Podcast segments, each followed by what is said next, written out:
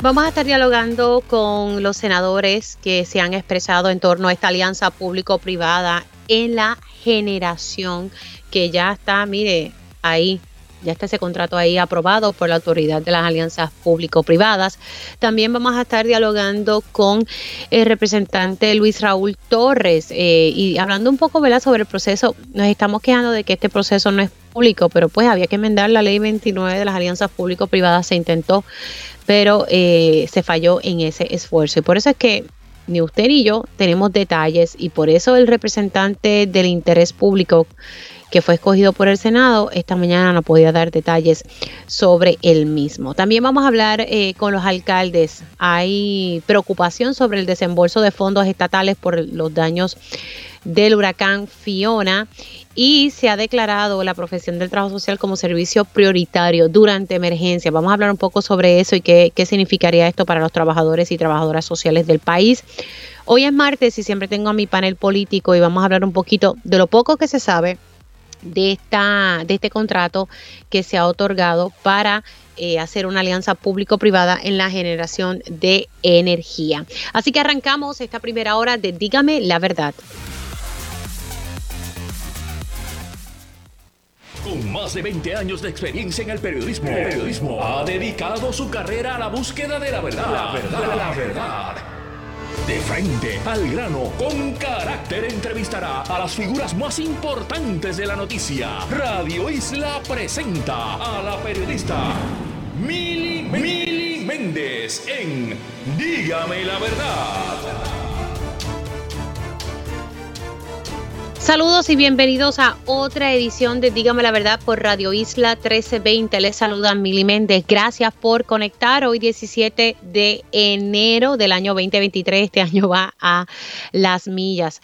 Hemos estado hablando eh, todos estos días eh, sobre la alianza público-privada en el área de la generación. Sabíamos que esto iba a pasar. Lo que pasa es que se dio y en la forma en que en la que se dio, pues ha generado molestia. Yo creo que el país y lo que todos exigimos es que siempre haya transparencia. Si algo se aprendió sobre el proceso de alianza público-privada en la transmisión y distribución, eh, con, ¿verdad? que al final del día le, tocó a Loma Energy, la empresa que, que está administrando y que se le paga eh, una cantidad anual para administrar, eso sin contar otros costos que están por el ladito, ¿verdad? Aprendimos con el tiempo de que no había una manera eficiente de fiscalizar a Luma Energy. Luego, cuando el contrato se hizo público, eh, ya cuando todo se había aprobado, pues nos dimos cuenta de unos detalles ahí que generaron preocupación y lamentablemente, aunque los aunque hayan figuras dentro de, la Cámara, el Senado y en el Ejecutivo que diga que hay mecanismos de fiscalización, eso no lo hemos visto. La verdad es que no. Y, y, la preocupación que había es, pues mira, todavía estamos a tiempo, se va a hacer esto de la alianza público-privada en la generación, pero tal vez aquí las cosas sean distintas. Y una de esas cosas distintas que se esperaba era que el pueblo tuviese detalles sobre los elementos básicos del contrato. Sabemos que tal vez hay eh, asuntos confidenciales que no se pueden saber, pero sí se puede saber, por ejemplo, quién es la, las empresas que estaban licitando, cuál fue la seleccionada, por qué se seleccionó, si le vamos a estar pagando un fee de la misma manera que ha sido con Luma, que ayer eh, con la entrevista del licenciado Fermín Fontanes, pues con la contestación es obvio que nosotros le vamos a estar pagando a la nueva empresa. hay una serie de detalles que el país merece saber porque todavía eh, la generación, las, todas esas plantas eh, que van a ser administradas por esta empresa privada son del pueblo de Puerto Rico, ¿verdad? No es una privatización completa, es una alianza público-privada, pero sí se está dejando eh, en manos de una empresa privada cómo se va a manejar este tema. Eh, ayer varios legisladores salieron a expresar su preocupación. Ustedes escucharon en este espacio al presidente de la Asociación de Alcaldes sobre el particular. Y ayer salió el, senador Juan Zaragoza expresando preocupación, eh, básicamente pidiendo que se haga público la brevedad del contrato avalado el domingo en la noche por la Junta de la Autoridad para las Alianzas Público-Privadas, que tiene dos representantes del interés público. Y, antes de ir con el senador Juan Zaragoza, quiero que ustedes escuchen lo que dijo esta mañana el licenciado Eduardo Ferrer. Él fue seleccionado por el Senado para ser representante del interés público y el gobernador así lo avaló. Y esto fue lo que él dijo en Pegados en la Mañana. Bueno, ¿qué pasa, Julio? Que hay una más información eh, en la prensa y los reclamos de los legisladores no tienen paso, ya que yo no tengo ningún deber en reunirme con ellos y explicarles nada sobre lo que yo hago en la Junta de Directores. En la toma de decisiones, mucho menos. Eh, se consultan con los legisladores esa expectativa no es real. Usted, usted dice que usted no tiene ningún deber de reunirse con ellos ni mantenerlos al tanto.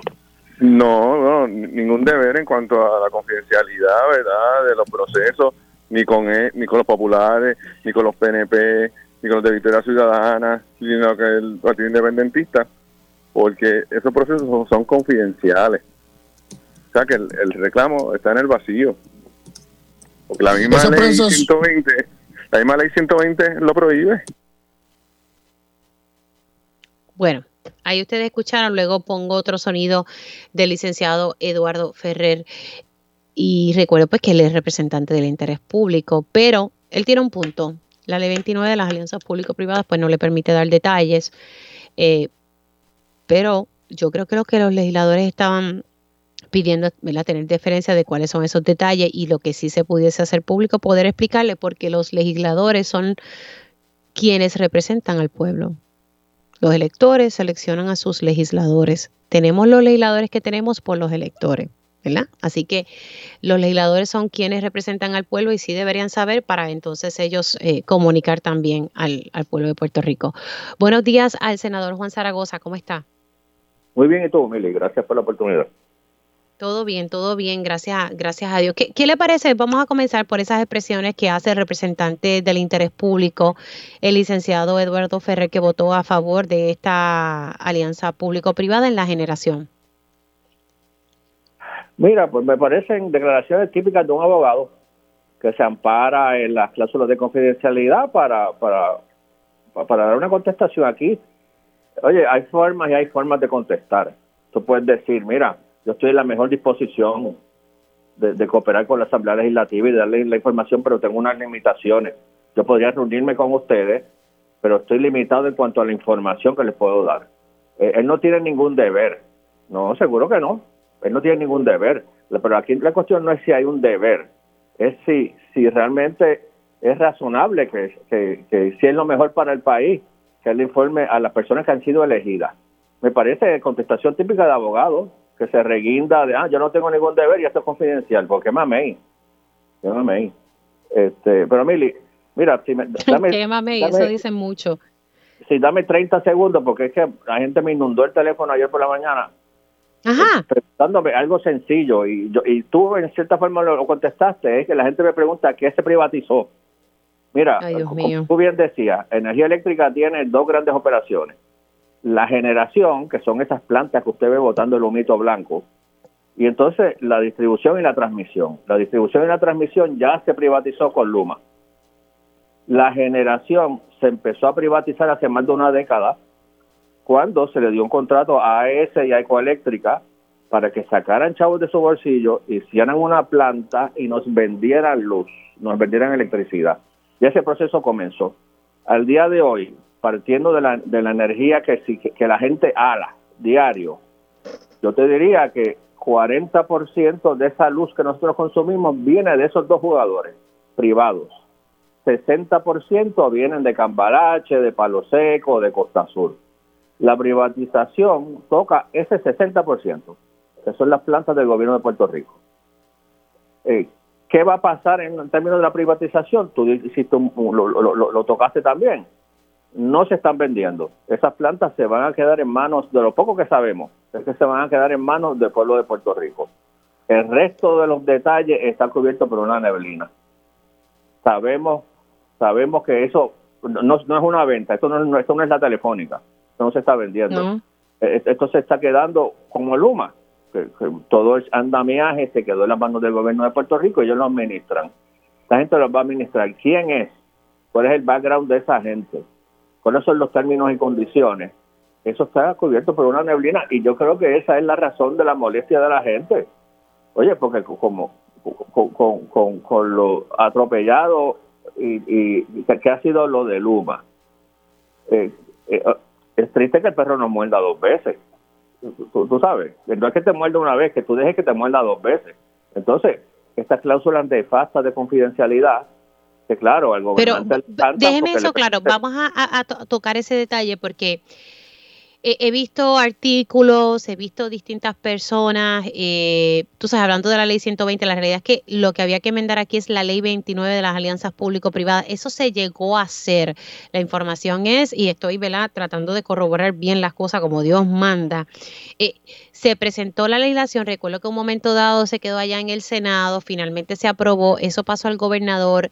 ¿El gobernador vetó esa medida o, sabe, porque hay mucha confusión, porque aquí ni usted ni yo sabemos nada sobre esto porque la ley 29 lo prohíbe. Entonces, eso era lo que estábamos hablando. Yo creo que lo he hablado con usted en múltiples ocasiones.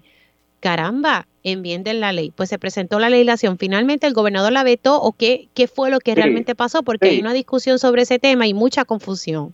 Sí, yo entiendo que el gobernador la vetó. Y oye, en estos procesos, cierto grado de confidencialidad es necesario, ¿verdad? Porque hay una, hay una, una competencia entre eh, gente que está cotizando, pero, pero aquí se usa la excusa de la confidencialidad como una gran sombrilla para cubrir todo el proceso. O sea, sí se necesita cierto grado de confidencialidad, pero esto no es tampoco para que entonces el país amanezca una mañana diciendo esto se privatizó y estos son los términos y los empleados se enteren ese mismo día por la mañana. Oye, tampoco así, ¿verdad? Se, se está eh, de nuevo, es un mamey. O sea, esto es otro ejemplo de que defender la democracia es fácil, pero practicarla es difícil. Tú sabes, es que, es que, es que de verdad que entonces usan el cuento este de la confidencialidad, que tiene que ser confidencial. Oye, aún la confidencialidad tiene sus límites, porque estos son facilidades públicas, estos son servicios esenciales. Esto, no, esto se ha manejado de forma terrible y, hay, y el sinsabor del país es completamente justificado. Nosotros mismos, yo, me enteré de, yo me enteré de esto el lunes por la mañana, como se Claro, pero, pero, pero el presidente del Senado dijo aquí en Pegados en la Mañana que él se había reunido con todos los senadores, creo que fue el jueves, si mi memoria no me falla, de esa entrevista que él dio esta mañana. Sí, sí, aquí todo depende, aquí todo se gira alrededor de las definiciones. Mm. ¿Qué, ¿Qué, se define como, como discutir en el caucus? hay dos posibles definiciones. La mía, del mundo corporativo, de donde yo vengo, discutir es una conversación abierta donde se plantean los pros y los contras y se tantea a la gente en cuanto a su visión de, la controversia. La, eh, en lo que pasó en el caucus, porque a mí me llamaron ya esta mañana un par de senadores diciéndome, oye, Zaragoza, o yo no estaba cuando se discutió, o si, o, o tal vez yo estaba y no me di cuenta. Digo, no, no, es que bajo mi definición de se discutió, no se discutió. Él lo presentó. Él dijo que esto estaba cocinándose, que había unos puntos que se estaban negociando. Si eso es la definición de él de se discutió, pues, pues se discutió. En la definición mía del mundo que yo vengo, eso no, eso no es una discusión. Eso no es una discusión. Así que realmente el pueblo usted estaba ajeno usted estaba ajeno como como el resto. Pues entonces eso es jugar con la verdad porque el presidente dijo ahorita y ahorita voy a ver si consigo el audio de que él había o sea que le había hablado esto con, con el CAUCUS. Entonces ustedes me están diciendo que eso no es una discusión o sea que ustedes completamente estaban ajenos. Si tú me dices que se si él dijo que se habló con el caucus sí. Que se discutió con el caucus no. Nosotros estábamos ajenos de la velocidad de esto. Él lo menciona de que esto está sucediendo pero no nos dijo, y esto en el fin de semana se, acaba de cocinar y el lunes lo anuncian. Él lo mencionó, mira, pues el representante del interés público, estamos tratando de empujar unos puntos que por encima son este, este y este, informativo, puramente informativo.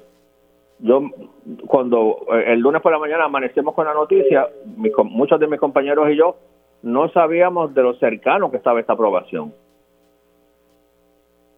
Bueno, y, al son de hoy no, no tenemos detalles. Volvemos a lo mismo con la ley 29 que debió haber sido enmendada y, y, pues lamentablemente me está llegando información de la distinta en el Senado me dicen que no, que no se llegó a enmendar, que no se le mandó al gobernador y usted me está diciendo que sí, que se llegó entonces a, a, mandar y que el gobernador la vetó. Cuando tú me haces la pregunta, tengo a mi gente validándolo. Yo tenía ese recuerdo pero puede que, que, que, te lo está diciendo también tenga razón, porque de, memoria no, no me acordaba. Ok, me parece que ese detalle es importante porque aquí todos estamos histéricos, me incluyo, me incluyo, pero la realidad es que nunca se hizo lo que había que hacer, si es que realmente no se hizo. Y si se hizo, pues entonces significa que el gobernador la vetó. Lamentablemente estamos a espaldas y vamos a cometer el mismo error. Aquí lo que había que hacer era corregir y hacer las cosas bien. Y yo estoy seguro que si se intenta ahora el gobernador lo va a vetar. Si se hubiese intentado, el gobernador lo hubiese vetado. Porque es que, es mucho más conveniente para él hacer esto, irse para España. Como, como eso. ¿Verdad? Aquí. Bueno, pero, pero, pero también ustedes tienen que reclamarle, a, ¿verdad? En, el caso suyo, el presidente del Senado, que es el presidente del Partido Popular Democrático, él dice que en el reglamento que se está cumpliendo con el reglamento que se aprobó, porque todavía el activo sigue siendo parte del pueblo de Puerto Rico, pero se dijo ahí que no se iba a privatizar eh, servicios esenciales y aquí en parte se está haciendo una alianza público-privada, aunque él dice que en su momento dado el Partido Popular lo avaló. pero también, me le aprovecho para aclarar algo que la gente el lunes por la mañana me estaba diciendo a mí me llamó mucha gente por la mañana reclamándome que si la Asamblea Legislativa se había reunido domingo por la noche en sesión para aprobar esto, achacándole esto a la legislatura, particularmente al Partido Popular. Esto no pasó por la legislatura. Esto hay que pedirle, pues, pedirle eh, cuenta al secretario de Hacienda, que votó a favor, que está en la Junta de la APP, a Manuel Hidalgo, presidente de la Junta de Planificación, a Omar Marrero, a Fermín Fontanes, a Eduardo Ferrer y a Lisa, y a Lisa, eh, la que ah, representa, a la otra representante del interés público, Lisa Ortiz. Sí, seguro. Y a Fermín, que, que, cada vez que uno lo oye se le paran los pelos a uno, que en estos días dijo que este contrato era tan beneficioso para el pueblo de Puerto Rico como el de Luma. Mm. Pero imagínate, si tú tienes una persona que está ahí a cargo y tiene esa visión de lo exitoso y de lo grandioso que y dice esto es tan bueno como el de Luma pues bendito, pues literalmente apagarlo y nos vamos. Bueno, vamos a ver qué, qué ocurre. Usted sigue eh, eh, con el planteamiento de que se haga público el contrato. Seguro, así mismo. Bueno, senador, si tiene el detalle para aclarar esa duda, porque hay mucha información corriendo y pues lo que busque es que tengamos ¿verdad? La, información correcta, porque volvemos a lo mismo aquí tuvimos tiempo de enmendar la ley 29. Ah, que el gobernador después no le va a firmar, pues esa es la responsabilidad del Ejecutivo en ese caso. Gracias, senador. Cuídese mucho. el senador Juan Zaragoza y presidente de la Comisión de Hacienda del Senado. Paso rapidito con el representante Luis Raúl Torres, representante independiente. Buenos días, ¿cómo estamos? Muy buenos días, Miri. Saludos a ti y al público que nos escucha. Lo voy a retomar donde lo dejé con Zaragoza. He estado ¿verdad? llamando a distintas partes, tanto en Cámara, en Senado, para tener la información clara, porque lo que lo que se había dicho públicamente es que sí se había hecho el esfuerzo de enmendar la ley 29 de las alianzas público-privadas que hubiese evitado el que nosotros no supiésemos detalles básicos del contrato. Eh, usted que yo sé que ha seguido este tema muy, muy de cerca. Se me dice en el Senado, ¿no? Que se presentó una legislación nueva, otros me dicen, no, no, el gobernador la vetó. ¿Qué es la que hay con el tema? Vamos a hablar claramente sobre eso, Mili. En primer lugar, eh, nosotros aprobamos tres proyectos que iban dirigidos a hacer enmienda a la ley de alianzas público-privada, a la ley eh, del negociado de energía y de la Autoridad de Energía Eléctrica. Eh, esas medidas eran las 774, 775 y 776 de la Cámara, que las tuvo detenida el Senado por más de un año allí, que después que hicimos una conferencia legislativa, eh, cuando todavía yo pertenecía al Partido Popular, eh, se había acordado con José Luis Dalmau eh, y con el presidente de la Cámara de que los senadores populares, los 12 senadores populares, iban a votar a favor de esas medidas y se iban a aprobar. Sí, me, acuerdo, me acuerdo de ese detalle. Pues después que se hace esa conferencia legislativa, el Senado, con los votos de los senadores populares, colgaron, mayoritariamente los votos populares, colgaron las tres medidas.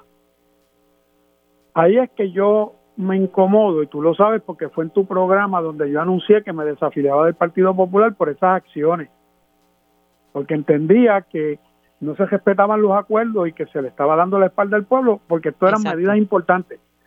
Si iban al gobernador y las vetaba, eso era otros 20 dólares. ¿Qué pasa? Posterior a mi, a mi denuncia y a mi salida del Partido Popular, reconsideraron las medidas en el Senado y las aprobaron. Y esas medidas fueron al gobernador y él las vetó. Esa es la verdad. Hay otras medidas que se están trabajando, que están en proceso. Lo que pasa es que nadie esperaba, como te acaba de decir ahora el senador Zaragoza, de que esta APP saliera tan prontamente de la forma en que en menos de tres días aprobaron todo esto otra vez. Y que los presidentes de Cámara y Senado, Rafael Tatito Hernández y José Luis Dalmau, tenían información porque ellos tienen allí a sus dos representantes que le deben haber estado informando lo que estaba pasando. ¿Y mm. qué hicieron? Pues sencillamente ellos eh, guardaron silencio, no convocaron a sus caucus, no hablaron de eso, no hablaron de eso conmigo como presidente de la Comisión de Energía, por lo menos el presidente de la Cámara, no nos informó a ninguno. Y nosotros nos enteramos de todo el proceso cuando ellos salen el miércoles pasado a anunciar conjuntamente que iban a demandar a Luma en el Tribunal Federal de Quiebra, que para mí eso es otro error, eh, y que eh, para, para invalidar el contrato, la extensión del contrato de Luma, porque donde debieron radicarlo es en el Tribunal de Puerto Rico, porque son leyes estatales, y que si posteriormente el gobierno o, o, quien fuera pide un removal, pues entonces se, se, se atiende en el Tribunal Federal de Quiebra. Ah, y, y, anuncian que ellos están condicionando la aprobación de la APP a seis puntos, que los seis, de los seis puntos que lo hemos discutido en tu programa y en otros lugares, esos seis puntos ya cinco de ellos están contemplados en lo que es la ley de alianza público-privada hoy. Son puntos inconsecuentes. Y eso de que van a asegurar los trabajos de, de los trabajadores de la autoridad, mira, lo que van a hacer es que los van a pasar directamente los que quieran, sin tener que solicitar ni nada a la nueva empresa, pero no como patrono sucesor, por lo tanto tienen que renunciar a la autoridad para ir para allá sin sus derechos adquiridos en los convenios colectivos, sin reconocerle sus convenios colectivos. Ah, me sorprendería en que anuncien que van a aceptar a la UTIER como su representante. No, no, no, no, eso ya eh, lo dejó claro Fermín Fontanes en entrevista ayer con Julio Rivera Saniel, de que eso no contempla el, el, patrón sucesor. ¿Qué pasa? ¿Qué pasa? Que la única oportunidad que tenía el pueblo de Puerto Rico de librarse de una alianza público-privada con este secretismo, con, ah, en cuartos oscuros, porque aunque estaba allí Lisa, aunque estaba allí Eduardo Ferrer, ellos fueron parte de esa oscuridad porque ellos no le han informado al país de nada de lo que ellos ocurre, porque ellos alegan, lo mismo que dice Fermín Fontanes, que la ley de alianza público-privada no le permite hablar del asunto hasta que se apruebe. Ni siquiera quieren dar los nombres de las personas que estuvieron en el comité de evaluación de la alianza público-privada. ¿Se da cuenta? Entonces, es la misma repetición del contrato de Luma. Entonces, claro, que puede tratar de sacar un subterfugio José Luis Dalmao o, Rafael Tatito Hernández o Lisa Ortiz o Eduardo Ferrer decir que ellos no han violado el reglamento del Partido Popular porque esto no es venta de activos ni entrega de activos, pero la realidad es que lo que dice es que no se van a privatizar servicios esenciales y los servicios esenciales no son solamente los activos es la operación, es lo que se le brinda al país. Y esta gente van a tener un contrato de 15 años, probablemente de 10 a 15 años, eh, con opciones de renovaciones y que van a, establecer el, darle la operación de la generación de más de un 50% de la generación, que eso es un monopolio, según la ley eso es un monopolio, porque hoy la Autoridad de Energía Eléctrica maneja el 80%, el 79.5%, para ser exacto, de la generación de energía en nuestro país. solamente el otro, cerca de, de, 10 a, a 12%, lo maneja las compañías privadas que existen hoy. Así que si le dan toda esa generación exclusivamente a un ente que contraten para operar y manejar, eso es un monopolio eh, en la operación. Y eso pues el problema es que quién va a reclamar eso cuando tú tienes que ya los presidentes de Cámara y Senado se alinearon con esa postura y, auto y permitieron que sus dos delegados en la Junta allí, que, que obviamente pueden ejercer su criterio y ellos pueden evaluar y ellos pueden decidir porque nadie los puede obligar. Pero había un compromiso del presidente de la Cámara y del presidente del Senado de que esos dos representantes que están designados allí por el gobernador, pero que fueron recomendados por los presidentes de Cámara y Senado, de que representan al interés público y de que cuando ellos fueran a actuar iban a estar alineados a las posturas que decidieran los presidentes de Cámara y Senado. Bueno, Vamos, vamos a ver qué pasa con, este tema. Se me ha acabado el, tiempo, representante, pero me mandan también el proyecto del Senado 1061 que se presentó el 20 de octubre del 2022 para el mismo fin. Así que no sé si es que hubo otro nuevo intento eh, para poder inventar la ley 29. Hubo varios intentos, incluso hasta para, hubo intentos hasta para nosotros lograr eh, establecer parámetros a la reestructuración de la, de la, autoridad, que fue el proyecto de la Cámara 383, que el gobernador lo vetó y los, y los legisladores del PNP después no quisieron ir por encima del veto. Bueno, vamos a ver cuándo es que nos enteramos de, todos los detalles. Queda pendiente que el negociado evalúe y emita una certificación y queda pendiente también que la Junta de Gobierno se reúna, la de la Autoridad de Energía Eléctrica. La alianza se pudo detener con el voto en contra o abstenido de Elisa Ortiz, de Eduardo Ferrer o de uno de ellos dos, y eso no sucedió. Gracias, representante, se cuida mucho. Que Dios bendiga al pueblo de Puerto Rico. Hacemos una pausa y a regreso vamos a hablar un poco sobre el desembolso de los fondos estatales por daños de Fiona. Y ya estamos de regreso aquí en Dígame la Verdad por Radio Isla 1320. Les saluda Mili Méndez. Ya hablamos un poquito en ese primer segmento sobre este contrato que ya se ha otorgado a una empresa para administrar la generación de energía. Eh, hay, mucha inconformidad eh, dentro de la legislatura, tanto en Cámara y Senado, porque como ustedes escucharon más temprano, el senador Juan Zaragoza dice, yo me enteré el domingo al igual que todo el mundo. Ah, que sí, que sí, se, se dijo, ¿verdad? Eh, que sí, porque el presidente del Senado dice que se reunió con su caucus. En efecto, la reunión se dio, pero no se discutió el detalle. Eh, y según el senador Zaragoza, eso no es una discusión. Y esto es una cita exacta. Así que él dice que la reunión fue puramente informativa, que ya esto se estaba cocinando, pero nadie sabía que el domingo se iban a reunir. Ahora yo me pregunto por qué esa reunión, y, lanzo esta pregunta, ¿por qué no se transmitió? No sé, tal vez porque se, se iban a discutir detalles como tal, o no sé. La realidad es que todos nos enteramos ahí eh, un domingo y ayer fue un día feriado y pues son temas sumamente importantes para el país. Otro tema que es importante es cómo va el desembolso de los fondos estatales por daños de Fiona. Los alcaldes están solicitando, mira, eh, Hacienda, suéltame el dinero, que ya eso se aprobó. Estamos hablando de los fondos estatales. Ese milloncito que se le dio a los alcaldes para poder resolver, porque en honor a la verdad, son los alcaldes los que empezaron a resolver allí la cosa luego del paso de Fiona. Tengo el presidente de la Federación de Alcaldes, Gabriel Hernández, y a su vez el alcalde de Camuy. Muy buenos días, alcalde, ¿cómo está? Buenos días a ti, Mili. Feliz año para ti, tu familia y para todas las personas que se sintonizan a esta hora de la mañana.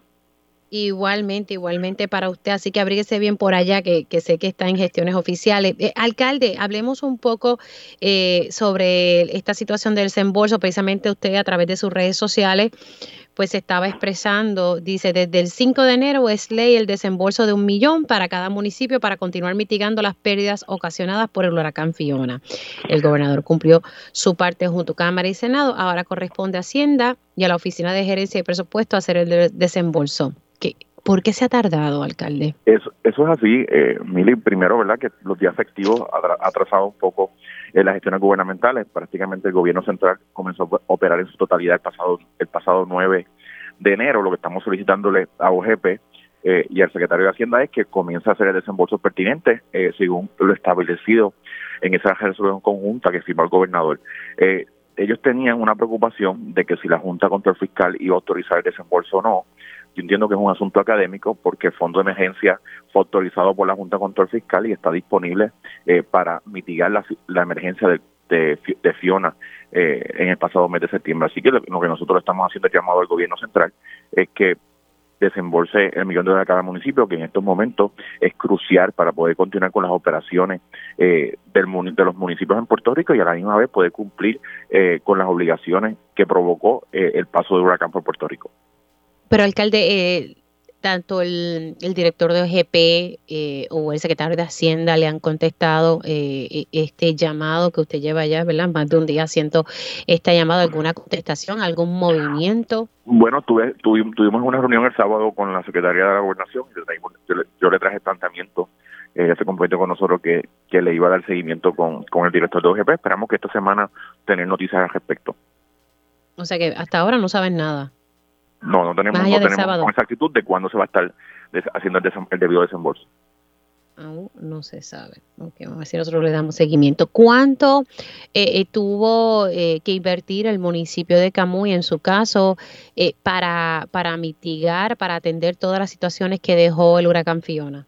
Bueno, eh, es un es, una, es un gasto verdad millonario que se que se hace porque tenemos que el, los gobiernos, por ejemplo, en el caso mío de Camuy tuvimos que alquilar generadores, tuvimos que adquirir diésel adicional, tuvimos que eh, contratar seguridad privada para poder eh, que esos generadores estuvieran protegidos en las diferentes plantas de acueducto porque como recordarán varios municipios como Gurabo, como Utuado, como Camuy, tuvimos que estar supliéndole diésel y generadores a las plantas y a las bombas de acueducto y alcantarillado.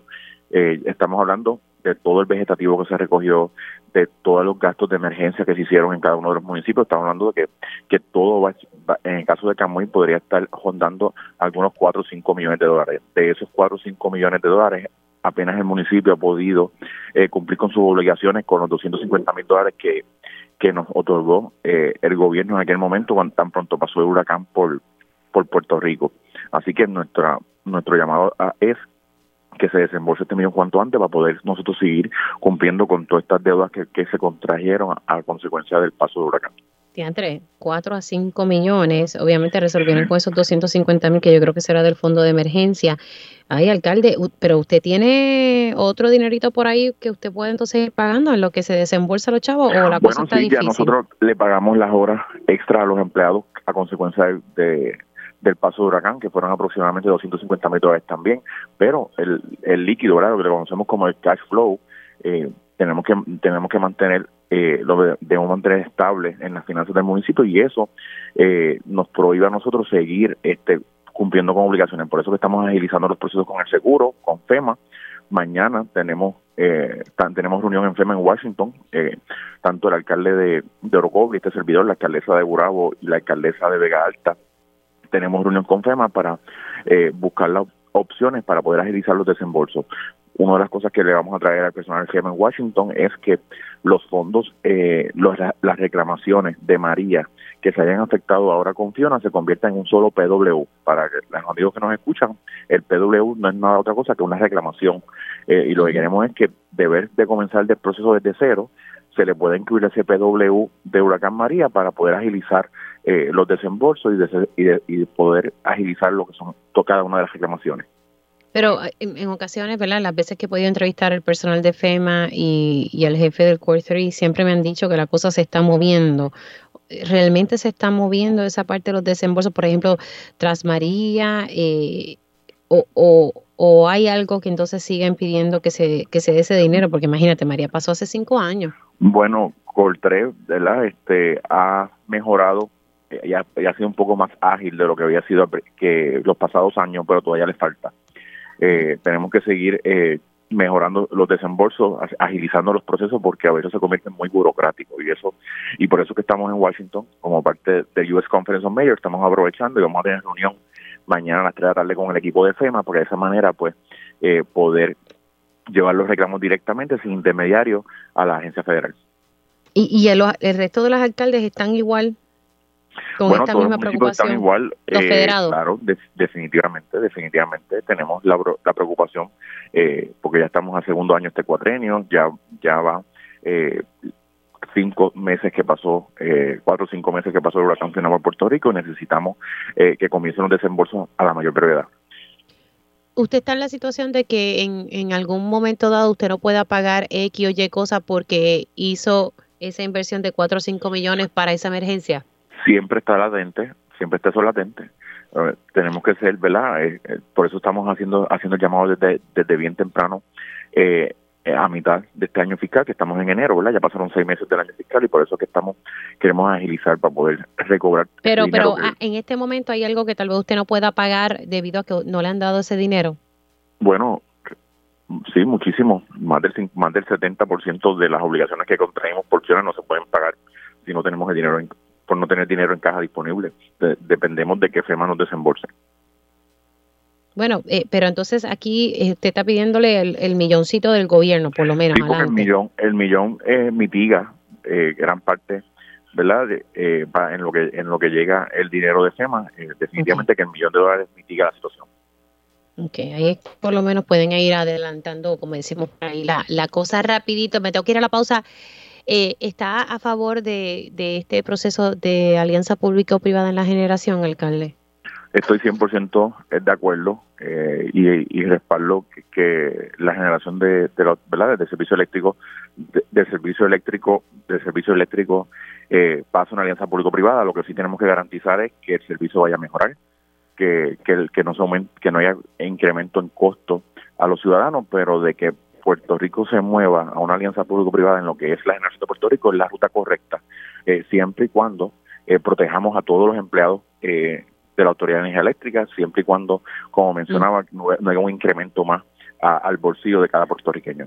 Bueno, eso está por verse, ¿verdad? Porque usted sabe que cuando se usa combustible fósil, nos pasa con la autoridad ahora mismo, siempre se, ese, esa diferencia en, el gasto operacional y eso de, compra de combustible, pues sí, pasa el negociado y el negociado evalúa si en efecto procede.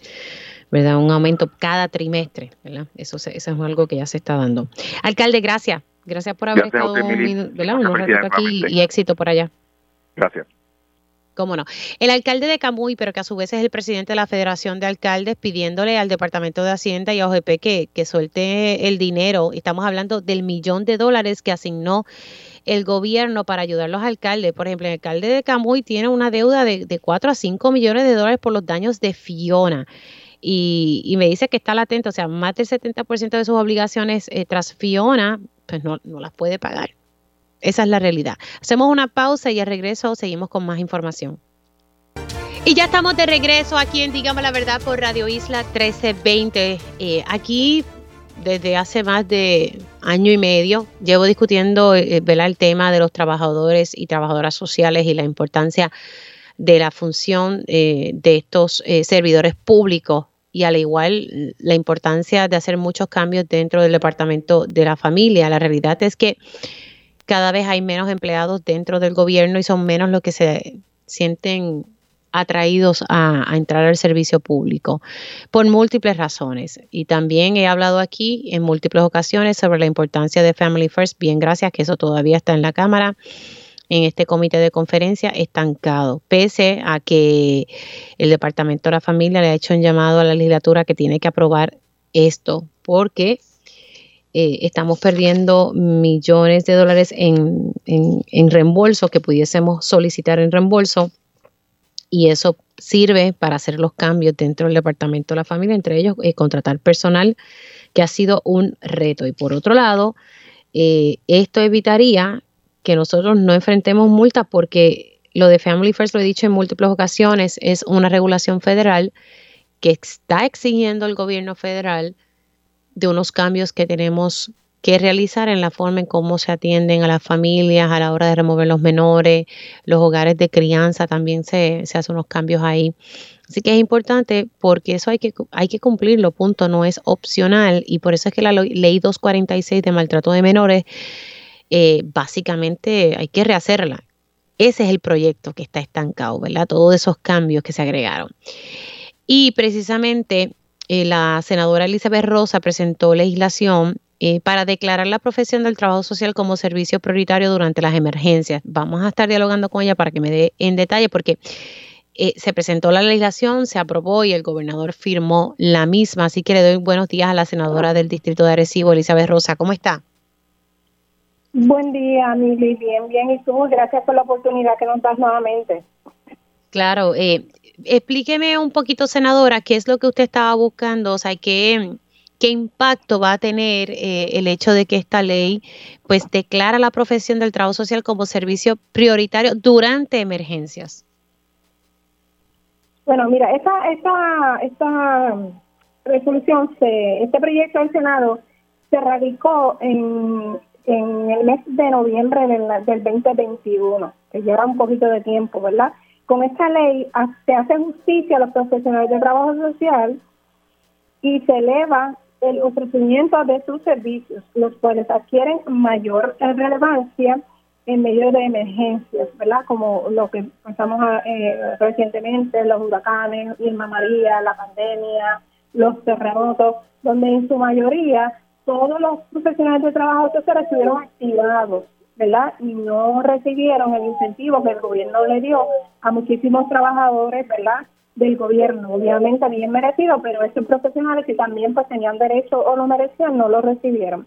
¿verdad? Este proyecto es a petición del Colegio de Profesionales de Trabajo Social y verdad y con de verdad con mucha satisfacción te digo que lo, lo radicamos lo tuvimos que trabajar bastante porque el gobernador no los devolvió dos veces y nos los devolvió ah, una tercera ocasión y nos los devolvió dos veces como unas enmiendas que él le, le añadió lo recibimos dos veces volvimos se lo enviamos dos veces nos los envió una tercera vez eh, se lo enviamos el mismo día que lo que lo firmó nos los envía y nosotros se los devolvimos y obviamente pues él firmó ese proyecto eh, el, el lunes el primer día de sesión. Claro pero lo que quiero tener eh, para poder entender es que entonces eh, al elevar el, la profesión como servicio prioritario, cualquier incentivo que se le vaya a dar a los eh, al servidor público el trabajador social estaría incluido. ¿Es lo que estoy entendiendo? Sí, es, permite que estos, estos profesionales reciban incentivos otorgados por los gobiernos, ¿verdad? Y como empleados, como catalogados como prioritarios, porque eh, la profesión de trabajador social no estaba catalogada como prioritaria.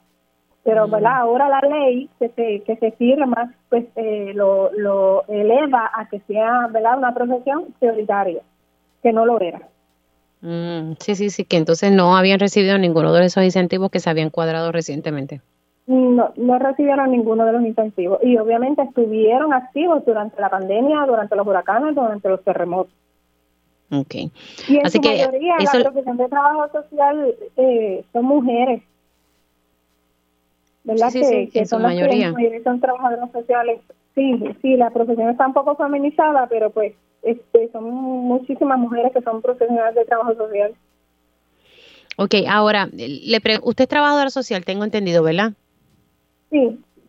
¿Cómo usted pudiese, ¿verdad? Eh, eh, eh, calificar todo lo que está pasando en el sistema y, y, le, traigo, le traigo el tema de Family First porque es algo que no es opcional, que tenemos que cumplir y, y que tristemente hay un comité de conferencia simplemente porque hay una diferencia con el lenguaje y no se ha aprobado esta legislación que cambiaría las reglas del juego.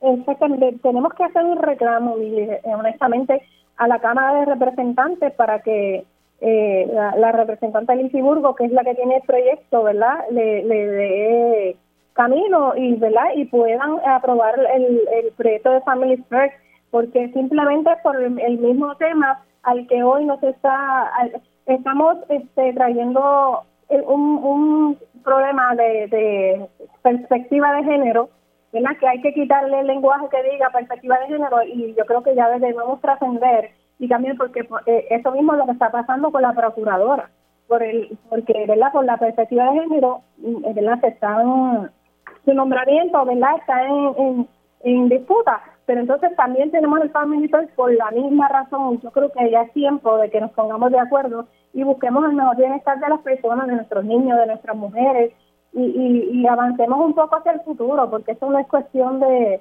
de mirarlo desde esa perspectiva, tenemos que ir un poco más allá, ¿verdad? Y mirar eh, los derechos de las personas, lo que están pasando nuestros niños, el maltrato, el maltrato hacia las mujeres, y yo creo que debemos este, tener un poquito más de visión y alejarnos más de lo que es, ¿verdad? El, el tema de la perspectiva de género y aprobar las leyes en beneficio de, la gente. Yo creo que el llamado tienes que hacérselo a la Cámara, ¿verdad? Y convocar a la, a la o, emplazar a la representante de Burgo, que es la que tiene aguantado el proyecto ¿verdad? de Family First.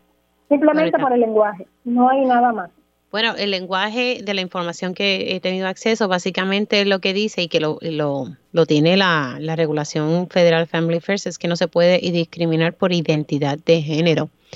Eh, simplemente se busca que, que, no se discrimine, ¿verdad? Y, eso es todo. eh, no se está promoviendo ningún tipo de otra agenda. Así que nada, esas son las cosas que, están pasando. ¿Ah? No se promueve ninguna agenda, se promueve, yo creo que lo que se promueve es la equidad en el proyecto, no ninguna agenda este, distinta.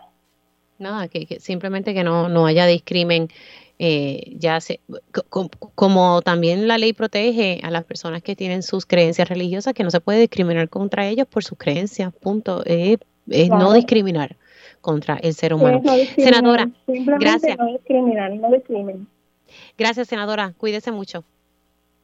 Ahí ustedes escucharon la, la senadora Elizabeth Rosa, ella senadora por el distrito de Arecibo. Hacemos una pausa aquí en Dígame la Verdad y al regreso estaremos hablando eh, sobre ¿Qué está pasando allá en, la cueva Las Golondrinas en Aguadilla y que también está el antiguo muelle de azúcar, que ayer surgió una situación, pero quisieron ir un poco a la raíz? Se sigue diciendo que hay movimiento de terreno, de camiones, pese a que hay una orden de cese y desista, y hay unas opiniones que se tienen que emitir por parte de distintas agencias para que la Oficina de Gerencia y Permiso emita un permiso de demolición.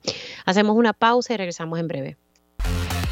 Vamos a estar hablando cómo va el proceso para el permiso de demolición en, la zona donde se ha estado construyendo allá en Aguadilla. Estamos hablando encima de las cuevas de las golondrinas y en el antiguo muelle de azúcar.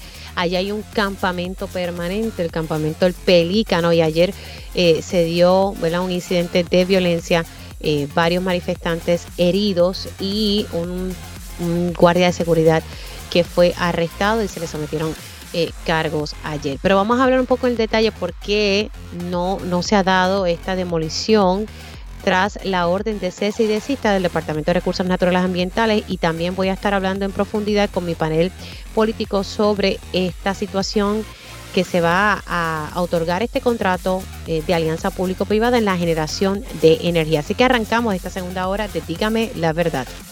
Conéctate a radioisla.tv para ver las reacciones de las entrevistas en vivo. En vivo. Esto es Dígame la verdad con Mili Y ya estamos de regreso aquí en Dígame la Verdad por Radio Isla 1320. Ya estamos entrando oficialmente en la segunda hora de este espacio. Gracias por conectar. Si usted se perdió algún detalle de la primera hora de Dígame la Verdad, recuerde que siempre está la versión podcast de este y otros programas de Radio Isla 1320. Así que usted también puede entrar eh, a través de radioisla.tv y también a través de Facebook, en el Facebook Live. Tenía eh, en agenda, eh, ¿verdad? Porque había hecho unas gestiones para poder hablar con, con el Instituto de Cultura Puertorriqueña y la razón es la siguiente, como le dije, hay una situación allá en Aguadilla, hay unas construcciones que se están dando sin permiso, eh, especialmente encima de la cueva de las golondrinas. Y también hay otras otras construcciones que se están dando en el antiguo muelle de azúcar allá en Aguadilla. En un momento dado había hablado con la secretaria del Departamento de Recursos Naturales y Ambientales, ella me había indicado que había sí una orden de cese y desista, pero que no se podía hacer una demolición de lo que se había allí eh, levantado porque no había un permiso de demolición. O sea, hay que sacar un permiso de construcción y también si se va a remover una estructura, un permiso de demolición. Ella me decía que eso todavía estaba pendiente, unas gestiones de la Oficina de Gerencia y Permisos. Eh, y que ya el Departamento de Recursos Naturales Ambientales había emitido sus comentarios sobre eh, el particular y que sí, eh, que sus comentarios eran que allí eh, se estaba afectando el ambiente, en resumen, ¿verdad? Yo estuve dialogando con la Oficina de Gerencia y Permiso, ayer le di seguimiento porque a ellos les faltaban unos comentarios de unas agencias particulares. En este caso, le faltaba opinión del Instituto de Cultura puertorriqueña. Ayer precisamente me, había comunicado con personal de, del ICP y me indicaron que ya se emitió por parte del programa de patrimonio histórico, que ya se había emitido una opinión, la primera opinión, pero que faltaba otra opinión de arqueología.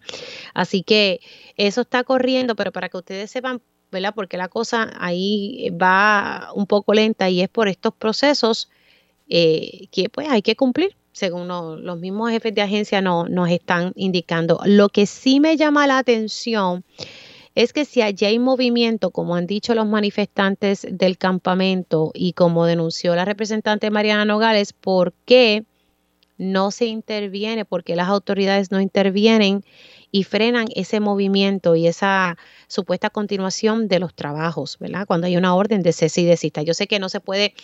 Eh, eh, ¿verdad? destruir algo sin tener ese permiso, que ya muy bien me lo explicaron, pero ¿por qué entonces no se puede frenar que camiones estén entrando y continúen con unas labores? Nada, esa es la única pregunta ¿verdad? que dejo ahí sobre la mesa. Supone que entrara eh, conmigo ahora eh, un funcionario del Instituto de Cultura, pero todavía no, no han llamado. Pero voy entonces, quiero hablar un poquito más en profundidad, además con calma, sobre el contrato que se le va a otorgar a una empresa para administrar la generación de energía que ahora mismo está en manos de la Autoridad de Energía Eléctrica. Así que voy ahora con mi panel político. Ellos conocen el sistema de punta a punta. Por eso su experiencia es clave para la discusión de asuntos públicos. Esto es Dígame la verdad, panel político. Y como todos los partes, siempre tengo a mi panel político y el licenciado Ramón Luis Nieves es uno de los integrantes. Buenos días, licenciado, ¿cómo está? Buenos días a ti, Mili, y a los compañeros que se están integrando, y a la gente que nos escucha. Y Gracias. Y también tengo al licenciado Olvin Valentín. Saludos, Mili, saludos a todos los que nos escuchan y a los compañeros del panel. Buen día. Y, se une en, este panel el senador Juan Oscar Morales. Buenos días, senador, ¿cómo está? Muy buenos días, Mili, buenos días a los compañeros. Un placer estar con ustedes nuevamente. Feliz año nuevo a todos, que no los había saludado. Sí, felicidades, ¿verdad? A todos. Yo creo que había hablado con, con, lo, con el resto del panel, pero con usted hace tiempito que no, que no hablaba. Bueno, vamos a hablar, yo quiero sacar eh, tiempo para poder hablar sobre esto. Eh, Voy a comenzar con, este detalle, ¿verdad? Antes de, entrar al, al issue de, de este contrato de la Autoridad para las Alianzas Público-Privadas en el área de la generación, que ya, ¿verdad? Ya esto está a ley de nada, falta que varias entidades pues den su visto bueno. Aquí todo el mundo está preocupado, está molesto, eh, tanto varios legisladores, tanto en Cámara y Senado, expresando su sentir de que se enteraron el domingo, como todo el mundo, que no sabían detalles eh, sobre esto que, se aprobó, que no, no, sabían que la Junta lo iba a ver y que la Junta de la Autoridad para las Alianzas Público-Privadas, especialmente los representantes del interés público, iban a estar avalando la misma. O sea, se sienten a ciegas con lo que he podido conversar, ¿verdad? Y, y yo les digo a todos lo mismo que yo creo que he hablado aquí con ustedes, es que pues la ley 29 de las alianzas público-privadas así lo permite. Me estaba explicando el representante Luis Raúl Torres que en el pasado hubo tres proyectos, el 774, 775 y el 776. En un momento dado se aguantó en el Senado, luego eh, se aprobaron eh, las medidas y el gobernador las vetó. Sé que hay otra legislación, porque me han mandado las múltiples legislaciones que se han presentado. Eh, pero la realidad es que si no vamos a, la raíz del problema, pues es, muy poco, ¿verdad? Lo que podemos estar exigiendo en este momento. Yo sé que la legislatura ha tratado, pero el gobernador lo veta. Aquí no sabemos nada de este detalle que es sumamente importante. Estamos hablando de un servicio esencial como la energía. Y ya hemos visto lo que ha pasado con Luma eh, y, la experiencia con Luma. Y lo que se pregunta a todo el mundo es, ¿qué va a pasar? ¿Me va a aumentar la luz? Pero hablemos un poquito primero de ese detalle. Tal vez comienzo contigo, Juan Oscar, porque sé que estás en la legislatura. Y quiero tener ese detalle claro. Sé que hubo medidas que se aprobaron, que sí se vetaron, pero también hay otra legislación que se ha presentado en torno a este tema de que sea público. No el detalle tal vez de la empresa no, detalles que tal vez puedan ser confidenciales, sino elementos básicos. ¿Quién es la empresa? ¿Por cuánto tiempo se le va a dar el contrato? ¿Ellos van a invertir o el gobierno de Puerto Rico le va a dar el dinero? Eh, ¿Cómo se va a fiscalizar? Detalles como eso que yo creo que el pueblo de Puerto Rico merece. Y escuchar al representante del interés público, el licenciado Eduardo Ferrer, decir que él no tiene que darle explicación a los legisladores, yo puedo entender que él quiso decir que él no tiene que darle detalles sobre tal vez los temas confidenciales, pero los legisladores son representantes del pueblo. Y, yo creo que sí que aquí tiene que haber un diálogo y ellos son los representantes del interés público. Si ellos no, no, no pueden decir o por lo menos advertir, mira, esta votación se va a dar, señores, eh, esto es lo que está pasando, sin entrar ¿verdad? En, en, esos detalles. Y él básicamente decía, bueno, pues si la ley 21 se ha enmendado, yo no puedo decir nada. Entonces, ¿para qué están ahí? Eh, comienza contigo, Juan Oscar. Eh, voy entonces con Ramón Lunieve y luego con Olvin. Bueno, lo, lo cierto es que la Junta de Alianza Público-Privada ha cumplido a lo que, lo que es el Estado de Derecho que es que eh, estos, estas conversaciones por el momento tienen que permanecer de manera confidencial porque ahí se discuten aspectos de las empresas y de negocios eh, que pudiera afectarlos si esto se da a la luz pública.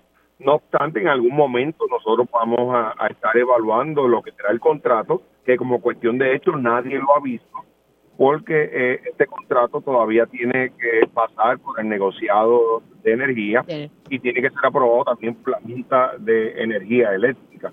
Así que en ese sentido tenemos que esperar eh, y cansando en que estas personas han puesto a, Puerto Rico primero y que no volvamos a cometer algunos errores que se cometieron con el contrato de Luma. Yo creo que la lección está ahí, es una lección aprendida y eh, estoy más que claro de que ahora eh, van a haber mayores garras de fiscalización para que los recursos que el gobierno está poniendo en manos de esta alianza público-privada pues cumplan con la eficiencia eh, que nosotros esperamos del sistema de generación de Pero eh, hablando un poco sobre la ley 29 de las alianzas eh, eh, público-privadas, eh, se presentó otra legislación, Juan Oscar, porque sé que hubo tres que pues ya el gobernador no, no le dio luz verde. Aquí me parece importante ese detalle porque no podemos, yo entiendo que deben haber unas cosas que sean confidenciales, pero hay unos detalles que el pueblo sí merece saber y esa ley es la que está jorobando el parto. Mili, yo estuve haciendo una búsqueda y, y, y no se yo no he visto, ¿verdad? No he encontrado ninguna enmienda sobre eh, hacer públicas esas vistas. Sí hay sobre eh, la Junta de Gobierno de la Autoridad de Energía Eléctrica, que sí eh, establece que las reuniones de la Junta pues tienen que ser públicas y se, se tienen que transmitir, pero de las alianzas público-privadas me parece que en el momento no le aplica esa ley. Claro, pero lo que estoy diciendo es que se trató en un momento dado de enmendar, el gobernador las vetó y a mí me, me mandaron legislación que se presentó recientemente con el con, ¿verdad? con la misma intención de que este proceso por lo menos se supiese que fuera público. Bueno, eso hay que evaluar, ¿verdad? La información que yo tengo es que eh, no se va a poder presentar porque en esas negociaciones se hablan temas sensitivos de confidencial de las distintas compañías que proponen, ¿verdad? Y que presentan propuestas y que eso pudiera estar afectando, eh, ¿verdad? Los negocios que se hacen. Eh, pero, vuelvo y repito, ahí hay representación de la legislatura, y representación del interés público, eh, están presentados eh, las agencias del gobierno. Nosotros bueno, pero, tenemos pero Juan Oscar, los representantes del interés público ni siquiera le dijeron a los legisladores nada. O sea, bueno, no se sabía eso le corresponde, eh, en ese sentido, el presidente del Senado y el presidente de la Cámara tendrán que rendir cuentas a sus a sus a sus senadores y representantes, pero tengo entendido que todo lo que ellos negociaron en esa junta fue previamente consultado, tanto con Tatito Hernández como con José Luis Dalmau. Así que no pueden decir de que no tenían información. Si sus presidentes legislativos no se la llevaron, pues esos son problemas internos que ellos tienen que resolver allá en la legislatura bueno, vamos a, vamos a pasar entonces al, al, ex senador, el licenciado Ramón Luis Nieves. Eh, yo creo que la discusión de la ley 29 sobre la secretividad de los procesos, todo eso, eh, eran asuntos que sí se pudieron haber atendido legislativamente enmendando la ley 29. aparentemente había unas propuestas para hacerlo, pero eh, hay que volver a, a lo que yo uso casi como mantra, ¿verdad? Este, los votos tienen consecuencias. O sea, no, no se podía esperar razonablemente de que el gobernador Pierluisi accediera a cambiar la ley 29, una ley hecha por el PNP en el 2009 para las alianzas público-privadas, cuando estoy seguro que está a favor de ese tipo de, de, modelo eh, legislativo, eh, o sea, modelo que por la legislatura para eh, tratar el tema de las privatizaciones, y en, segundo, y en segundo lugar, porque en efecto el PNP institucionalmente y particularmente el, el gobierno del, del, de Pedro Pelici están a favor de la privatización de la autoridad eh, y yo creo que como dije los votos tienen consecuencias ya el país ha electo a dos gobiernos sucesivos. En el 2016 al gobierno de, Ricardo Rosselló y slash Wanda Vázquez. Y ahora eh, Pedro Pierluisi en el 2020 y ambos gobiernos han favorecido la ruta de privatizar a la autoridad de energía eléctrica. O sea por eso que no, no, no encuentro cuál es la sorpresa de, algunos sectores en cuanto a, lo que ha ocurrido de aprobar la privatización de las plantas. Pues eso se legisló en el 2018. O sea, eso ya iba a ocurrir. Pero obviamente, y vuelvo a los electores, los electores tomaron una decisión en el 2020 donde podían haber elegido a otros partidos que, o sea, hubo tres partidos al menos en esa elección que estaban en contra de la privatización de la autoridad, que era el Partido Popular, eh, el, Victoria Ciudadana y, eh, y el PIB. Y votaron por, por Pedro Pierluisi para la gobernación. O sea que esa ruta de la privatización de la autoridad eh, no se iba a alterar. Porque estamos hablando de algo más allá de la ruta de la privatización de la autoridad. Estamos hablando de que eh, la diferencia, había una diferencia fundamental en cuanto a los modelos de energía que perseguían las distintas opciones políticas y el modelo de energía que desde el 2018 al menos, eh, de manera clara y pública, eh, favorecía eh, el gobierno del PNP, era privatizar todo. De hecho, no vendieron la autoridad eh, porque, o sea, como, o sea, privatizarla realmente, de, venderla a un, tercero, porque obviamente, pues, si se convirtió en una entidad totalmente privada, iba a ser bien cuesta arriba, sino imposible, el acceso a los miles de millones de dólares de FEMA por María. Y eso es una realidad y se ha dicho públicamente. Eh, por eso que el modelo que, que persiguió el gobierno del PNP, que persigue hoy, y que la legislatura puede votar en contra de eso, pero obviamente el gobernador tiene el poder del veto, ese modelo era el modelo de que se iba a privatizar las operaciones de la autoridad, o sea, le iban a delegar las operaciones de la autoridad a un ente privado y la autoridad se iba a quedar ahí nominalmente con una junta y quizás con una persona con una computadora para hacer la impresión de que todavía es un ente público.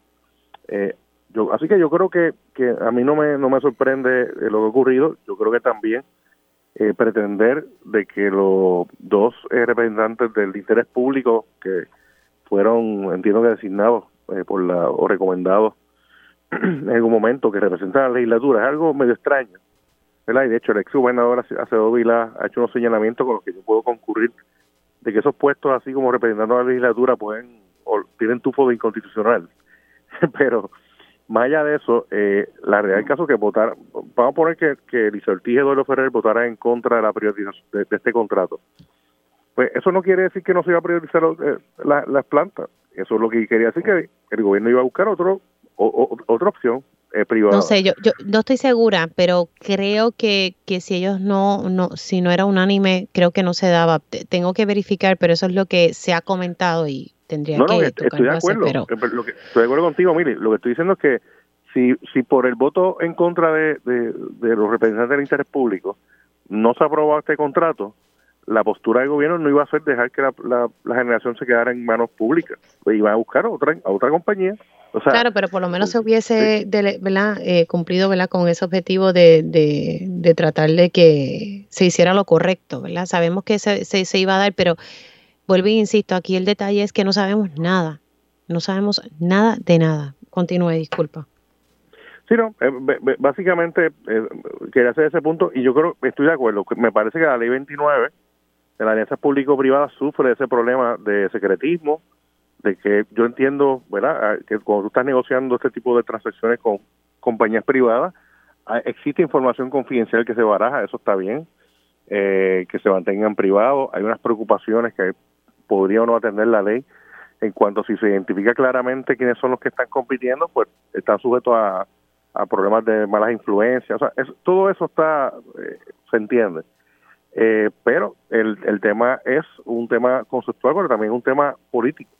¿verdad? Eh, y obviamente la administración tiene como política, el PNP tiene como política la privatización de la autoridad y tal vez de otros entes, eh, de otras entidades eh, públicas, ¿no? En el, futuro. Ya por ahí está ahí runes sobre la autoridad de acueductos, por ejemplo.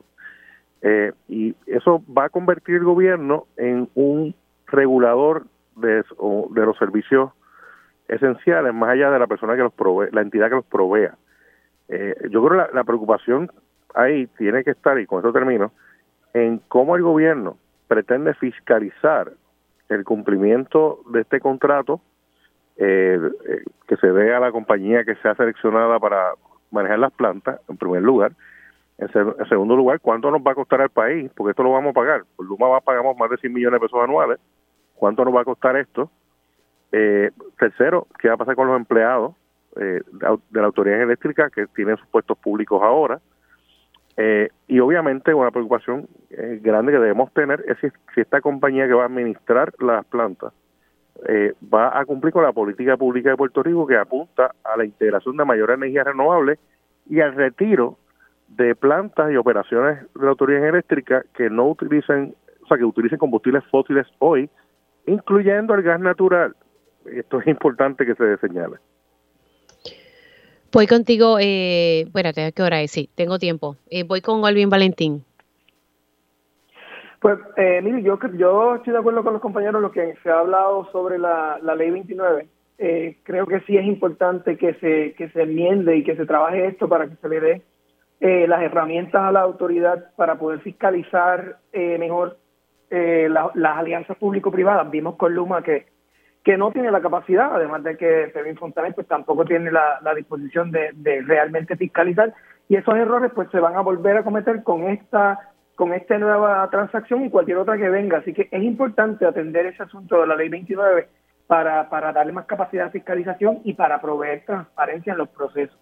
A mí me resulta también, eh, veo muchas eh, contradicciones en cuanto a las demandas o las exigencias que tenían los presidentes de los cuerpos legislativos que querían, por ejemplo, dentro de las cosas que, querían para poder apoyar esta, esta, transacción, era que hubiese más transparencia. Pero sin embargo, el proceso de la negociación se dio a cabo de forma cerrada, eh, con un hermetismo sospechoso, ¿no? Y, a espaldas del pueblo y, de los medios y de, todo el mundo, ¿no? Eh, y yo entiendo la confidencialidad que debe haber, hay cosas que son eh, que pueden afectar el proceso, los tres hemos hablado de esto ahora.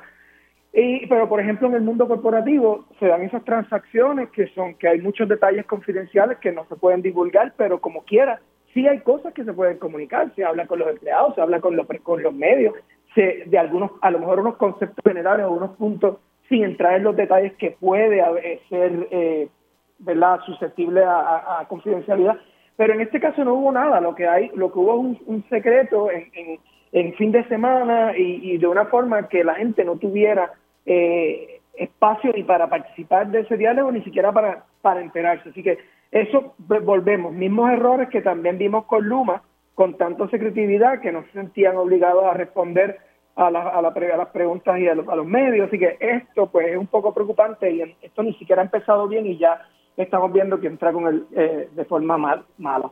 Y lo otro es que eh, Fermín Fontanes habla de que, que el mercado, de que el mercado estaba dispuesto a trabajar con lo que se le ofreció y empieza a enumerar lo, lo que lo que es para, según él, la autoridad, un monopolio que está en quiebra, un sistema que no tiene mantenimiento, que no tenía inversiones después de varios huracanes, eh, resaltando obviamente todo lo negativo, pero no se dice tampoco que, que hay una infraestructura que como esté, ¿verdad? Y mucho podemos debatir sobre eso, pero hay una infraestructura existente, hay unos recursos, hay una empleomanía, hay equipos, materiales, o sea que eso sí se le está dando a, esta, a este consorcio. Y todo eso negativo que se menciona de lo que esta empresa estaría heredando, todo lo negativo, todos esos problemas, la realidad es que es causado por el propio gobierno, precisamente como una estrategia para, y esto lo hemos hablado en segmentos anteriores, para desestabilizar estas instituciones y luego presentar como la única solución la privatización. no se invertían recursos, estaba todo en pobre estado de, mantenimiento, todo encaminado a un mismo fin.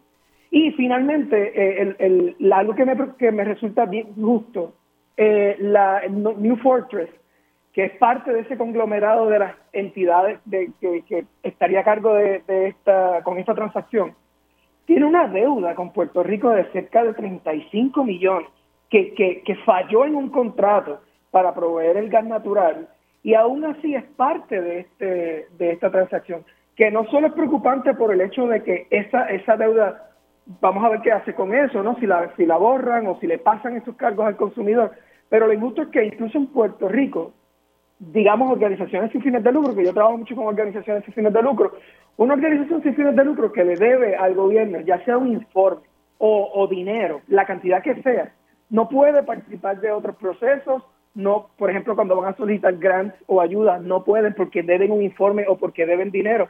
Y esas mismas reglas que se le, se le aplican a entidades aquí tan estrictamente, entonces venimos, vemos una situación como esta, con una deuda de 35 millones y que quedó mal en, en su obligación contractual y ahora básicamente se les recompensa con un proyecto mucho más grande y con una responsabilidad más grande que definitivamente impacta a la vida de todos los ciudadanos. Y entonces ya para cerrar, mi preocupación también con todo esto es, como también mencionó eh, Luis, es la cómo esto, cómo esto va a afectar eh, esa ruta que tenemos que trazarnos para y que debemos estar encaminándonos hacia energías renovables ahora con esta intervención de empresas privadas en, en, la generación de electricidad, pues habría que ver cómo ese, qué juego, qué rol va a jugar todo esto en el proceso. Yo les invito, me tengo que ir a una pausa, pero yo les invito a que escuchen la entrevista que realizó el compañero Julio Rivera Saniel ayer al licenciado Fermín Fontane.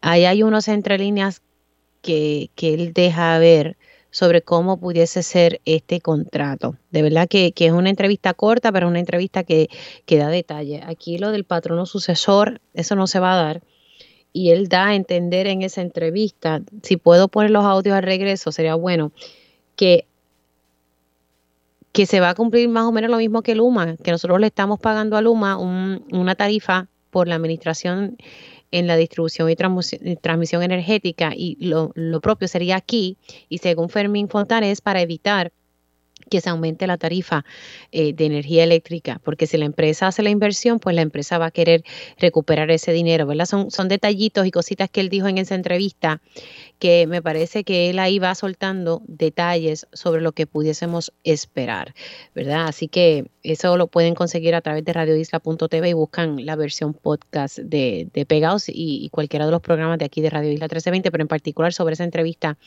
él da a entender muchas cosas.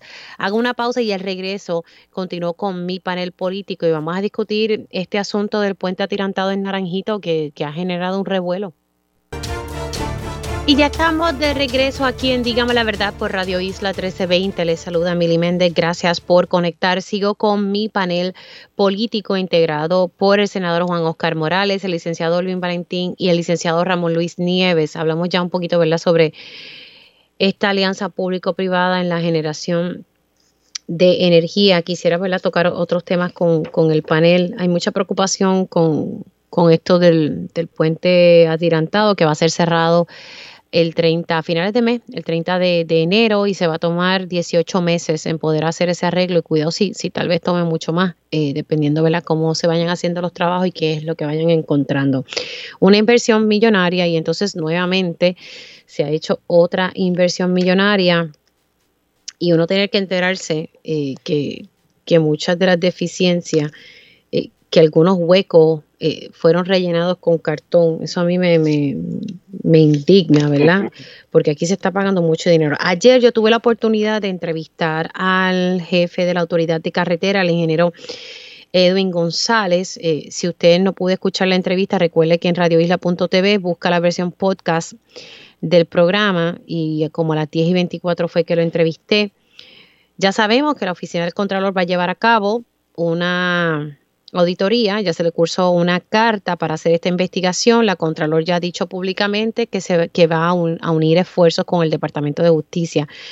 La preocupación que tenía el ingeniero González es que aquí hay documentos que, que no se encuentran que no se saben ahora mismo dónde están, están en esa de ver dónde se encuentran estos documentos. Estamos hablando de documentos viejos que, que, no han sido digitalizados, así que ese es el mayor reto que yo entiendo que la oficina del Contralor va a tener. Eh, y me decía eh, el ingeniero que aquí se hicieron múltiples inspecciones. Me dijo que en el 2009 se, esto se inauguró en el 2008, pero que en el 2009 se hizo la primera inspección y ahí, desde ahí ya se estaban reflejando problemas, según me narró él. Eh, me dice que los puentes se inspeccionan cada dos años. Creo que hubo otra el 2011, 2015, otra en el 2019. él me indica que en, que en la inspección del 2019 ahí salió el issue eh, de lo del cartón y eso, pero en ningún momento las empresas que hicieron ese monitoreo, que en ocasiones es personal interno de carreteras y en ocasiones hay consultores. La del 2019, donde aparece el cartoncito, es una inspección realizada por una firma externa. Eh, aquí hay ¿verdad? preocupación. A mí lo que me levanta es, pero, pero ¿por qué en ningún momento se recomendó cerrarlo? ¿Por qué sí encontraron hallazgos, pero ninguno recomendó el cierre, porque eso fue lo que me dijo el director de, carreteras, no hubo recomendación de cierre, esa fue la cita exacta. Y también me dijo que incluso se hicieron pruebas luego de los terremotos y, él me recalcó, mire, los puentes en el país son seguros, ¿verdad? Esperemos que, que así sea, pero deja mucho que decir y toda la inversión que hay que hacer nuevamente debido a las deficiencias e incluso se le estaba pagando a la empresa que, que estaba, ¿verdad? Que, por la cual construyó este puente, todavía se le está pagando y hay legislación para que no se le pague a esta empresa por, por estas deficiencias. Eh, comienza en este turno con Ramón Luis Nieves, voy con Olvin y entonces eh, voy con Juan Oscar.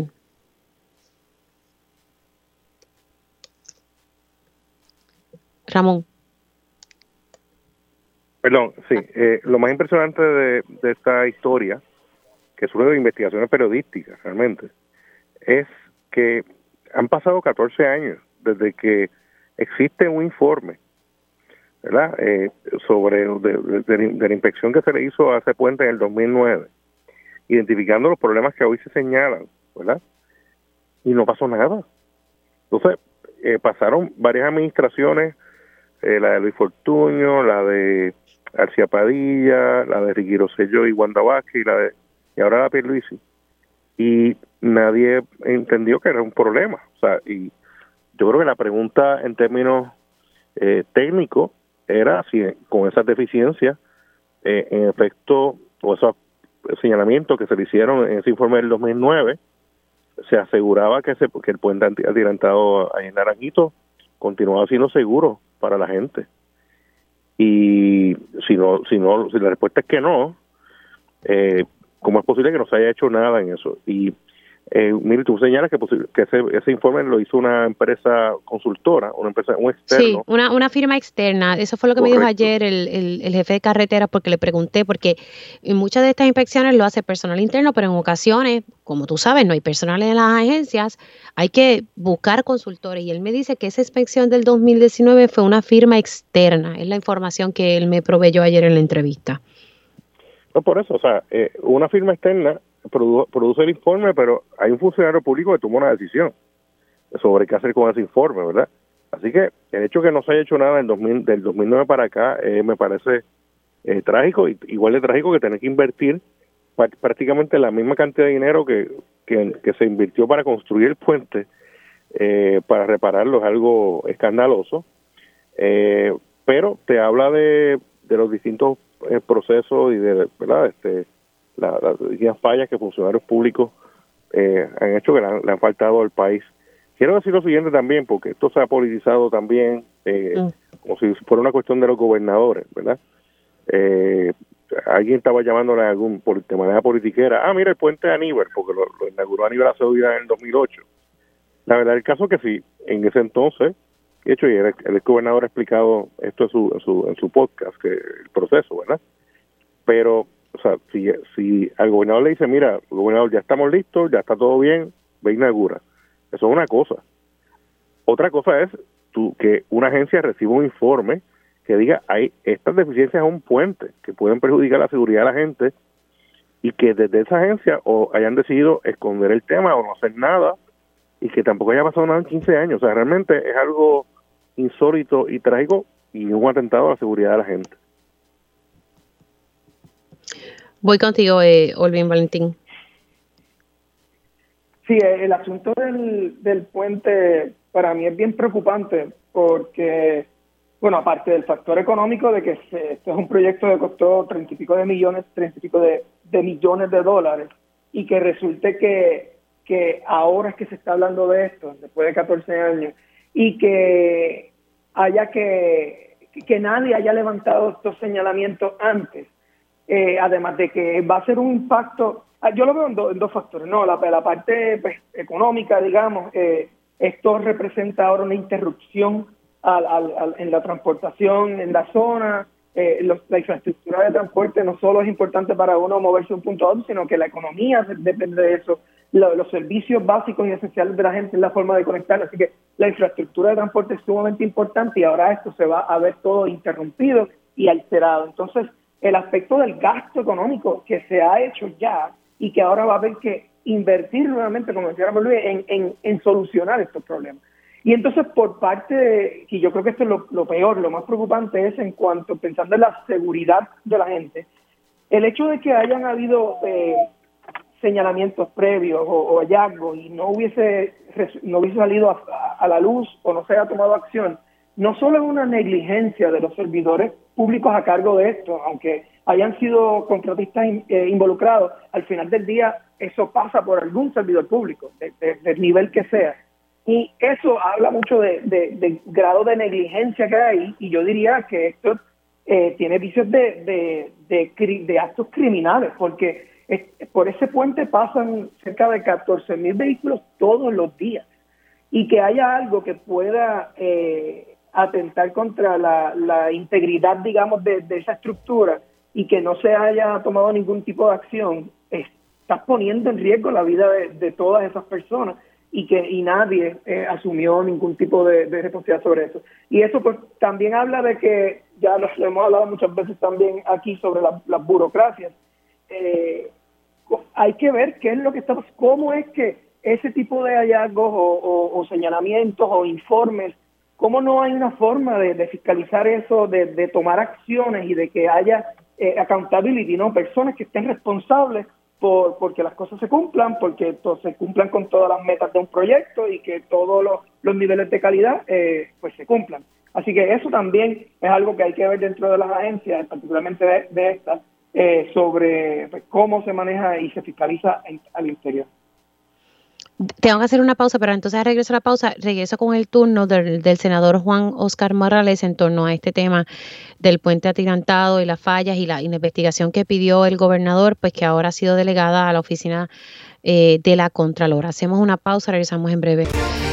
Y ya estamos de regreso aquí en Dígame la Verdad por Radio Isla 1320. Estoy con mi panel político integrado por el senador Juan Oscar Morales, el licenciado Olvin Valentín y el licenciado Ramón Luis Nieves. Estábamos hablando eh, sobre la situación del puente atirantado y todo lo que ha salido públicamente y que ahora la oficina del Contralor junto eh, posiblemente con el Departamento de Justicia estarían haciendo una investigación eh, sobre qué fue lo que pasó. Hay un reto, conseguir toda la documentación que esté disponible para que tanto la oficina del Contralor, si en efecto justicia entra y ayuda, puedan hacer su investigación. Le toca el turno al senador Juan Oscar Morales. Pues mira, Mili, este es el fraude, el segundo fraude más grande que se ha hecho al gobierno de Puerto Rico. Eh, el primero fue de las pruebas COVID y ahora eh, hemos podido comprobar que hace años atrás defraudaron al gobierno de Puerto Rico pagándole más de 31 millones de dólares por un puente de cartón que ahora tenemos que invertir el doble. Así que yo creo que lo que hemos hablado en este programa es un número de ocasiones este tipo de situación, este tipo de acto tiene que tener consecuencias. No podemos despachar este asunto con que no aparecen los documentos. Alguien tiene que responderle al pueblo por los millones de dólares que hemos tirado a la basura.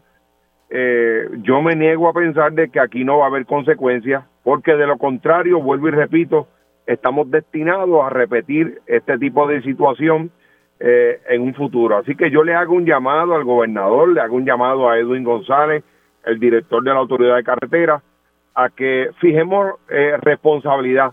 Aquí hay, hubo administraciones rojas, que fue la que construyó el puente, la azul, que luego continuó, y nosotros tenemos que buscar cuáles fueron los funcionarios que estuvieron a cargo de certificar la obra, de firmar la factura. Alguien tiene que responder, Mili. Esto no es un dólar, dos dólares. Esto fueron nada más y nada menos que 31 millones de dólares y alguien no cumplió con su responsabilidad y con su trabajo. Y esa persona tiene que rendirle cuentas al pueblo de Puerto Rico.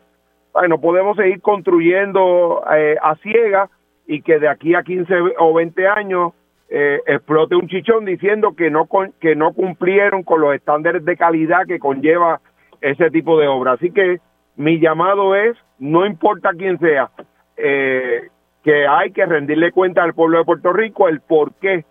Si fue una compañía externa la que firmó y certificó que la obra cumplía con los estándares de calidad, pues cometieron fraude, porque al, al final del día sabemos que el puente está construido de cartón que eso no es lo, lo, lo, lo correcto, ¿verdad? Ya muchos expertos en construcción han dicho que eso es un, un grave error haber hecho esa construcción eh, con cartón.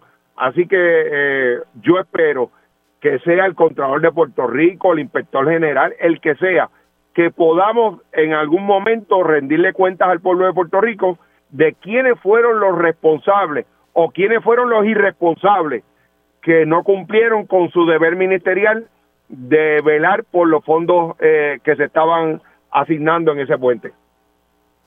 Sí, la verdad es que yo solo espero. Que, se, que se pueda hacer la, ¿verdad? La, investigación, la auditoría y que, y que los documentos eh, aparezcan, ¿verdad? Y, y, como han dicho todos ustedes aquí, han pasado distintas administraciones eh, y, y, sí se hicieron inspecciones, según lo que me decía el, el, el, ingeniero González, pero ninguna de ellas recomendó el cierre.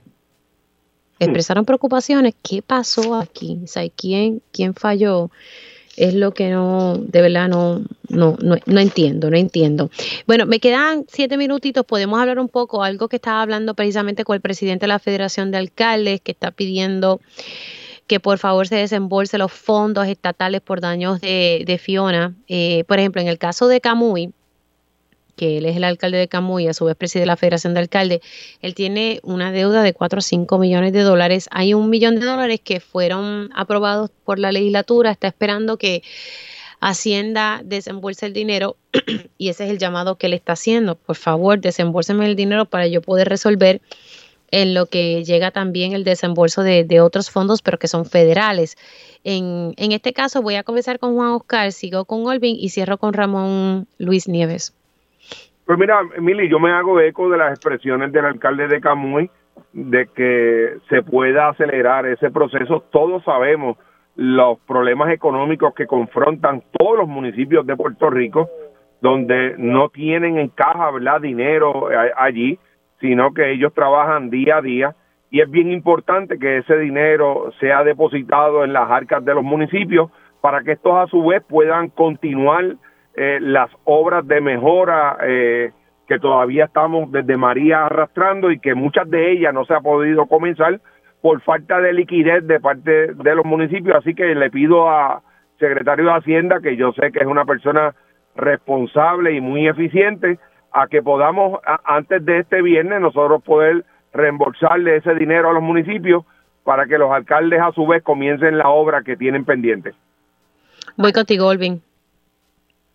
Sí, lo, lo, lo crítico para los municipios, como estaba diciendo eh, Oscar, es que están cortos de fondo, entonces también encima se les está eh, presionando con esto, pues definitivamente afecta no solo la obra que están tratando de hacer de recuperación, sino que entonces compromete también el resto de sus servicios básicos o ordinarios que le ofrecen a la ciudadanía. Esto es como lo mismo que vimos cuando estuvimos hablando de la agricultura y los fondos de regrow que se prometen con bombos y platillos y luego el desembolso es donde todo se, se, se, interrumpe y donde se ven afectados, pues aquí lo estamos viendo, pero con los municipios. Y, y, y en este caso, pues es bien importante que, que eso baje para que puedan completarse las obras de, recuperación y a la misma vez pues no se afecte a la ciudadanía y esto pues es algo que aplica a todos los municipios independientemente de, del partido. Así que es, importante que, se tome acción pronto porque pone en riesgo muchas más cosas que solo las obras de recuperación. Son muchas otras cosas que impactan la vida de la gente en los pueblos. Ramón Luis.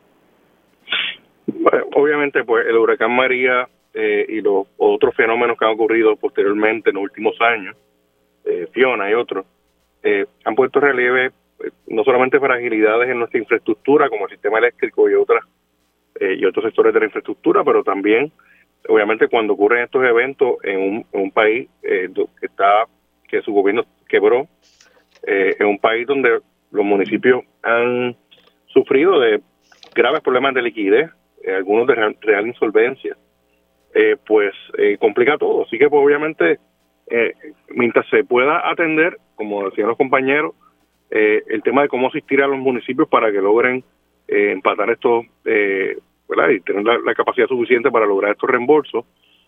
también tenemos que, no, no, no, se puede abandonar la agenda de cómo replantear las finanzas municipales y también hacer una reforma en ese aspecto que no solamente, no solamente atienda los elementos políticos de esa reforma, sino los elementos de solvencia financiera eh, para los municipios, porque en efecto, los municipios son la primera línea de defensa a la gente y son la entidad que son las entidades que realmente le prestan servicios públicos más directos a la población. Bueno, vamos a ver entonces qué, qué ocurre, ¿verdad? Con, con, todo esto. La realidad es que los municipios son los que dan ese servicio, ¿verdad? Directo a los ciudadanos, son los que responden porque los ciudadanos le van y le reclaman a ellos, esa es la realidad y, la cosa en los municipios está un, un, poco, un poco difícil. Eh, Juan, Juan Oscar, quería tocar base contigo, ¿qué, qué hay en, en, en, agenda por allí en el Senado, ¿verdad? De legislación ahí pendiente. Pues mira, eh, hay varios nombramientos, eh, mil y pendientes todavía de que no se pudieron atender en la pasada sesión legislativa y hay sobre 80 proyectos eh, sometidos por el gobernador de Puerto Rico que tampoco han, sido atendidos y eh, uno varios de ellos son del tema de la salud para retener médicos aquí en Puerto Rico van dirigidos hacia eso. mi petición es que se puedan atender cada uno de ellos, ¿verdad? Dándole prioridad eh, en especial a los de los eh, asuntos económicos y el de la salud, que sabes que es un tema que me apasiona. Así que yo espero que en esta sesión que está recién comenzando, podamos antes de junio poder atender cada una de esas medidas para nosotros asegurarnos de que el sistema de salud que tenemos en Puerto Rico sea uno eficiente y que le sirva al pueblo. Sí, me, parece que ese tema eh, es importante. La legislación que tenía aguantada la Junta, eso se quedó ahí en nada, ¿verdad? Todavía estamos en conversaciones con eh, el AFAF porque yo entiendo que esas medidas, según estuvimos leyendo la resolución de Boston, esas medidas están vivas. Ellos no las rechazaron del todo, sino que eh, le, le solicitaron una información a la agencia y estamos dándole seguimiento. Yo comencé a trabajar eso con la actual presidenta de la Comisión de Salud de la Cámara de Representantes y esperamos que eh, en las próximas semanas pues nosotros poder continuar con ese tema porque para mí es importante de poder asegurarle a los médicos que, que tengan contrato con todas las aseguradoras, que no se le cancelen los contratos eh, unilateralmente y que se le pueda eh, dar una mejor paga a los médicos de Puerto Rico. Sí, la verdad que ese tema e, es, sumamente importante en, estos momentos. Así que no sé si los compañeros quieran opinar algo sobre eso, porque el tema de salud aquí tiene tantas vertientes. Eh, Olvin, y voy contigo, Olvin, luego con Ramón Luis, y con eso nos vamos. Bueno, sobre esto de, los planes de salud, eh, yo creo que una de las cosas importantes es asegurarnos de que, de que pues, se fiscalice ¿verdad? El, uso y las asignaciones de, de estos fondos. Eh, y que en efecto pues se, se traduzca en servicios directos, porque vemos que por un lado puede haber montones de, personas utilizando el, el, plan, pero si el plan realmente no provee los servicios que se necesitan, como por ejemplo cuando estuvimos hablando de los cierres de facilidades o lo que es salud mental, ese tipo de, de situaciones, pues hay que atenderla a la par con el hecho de hacer accesible el plan. Bueno, Ramón Luis, rapidito que me tengo que ir.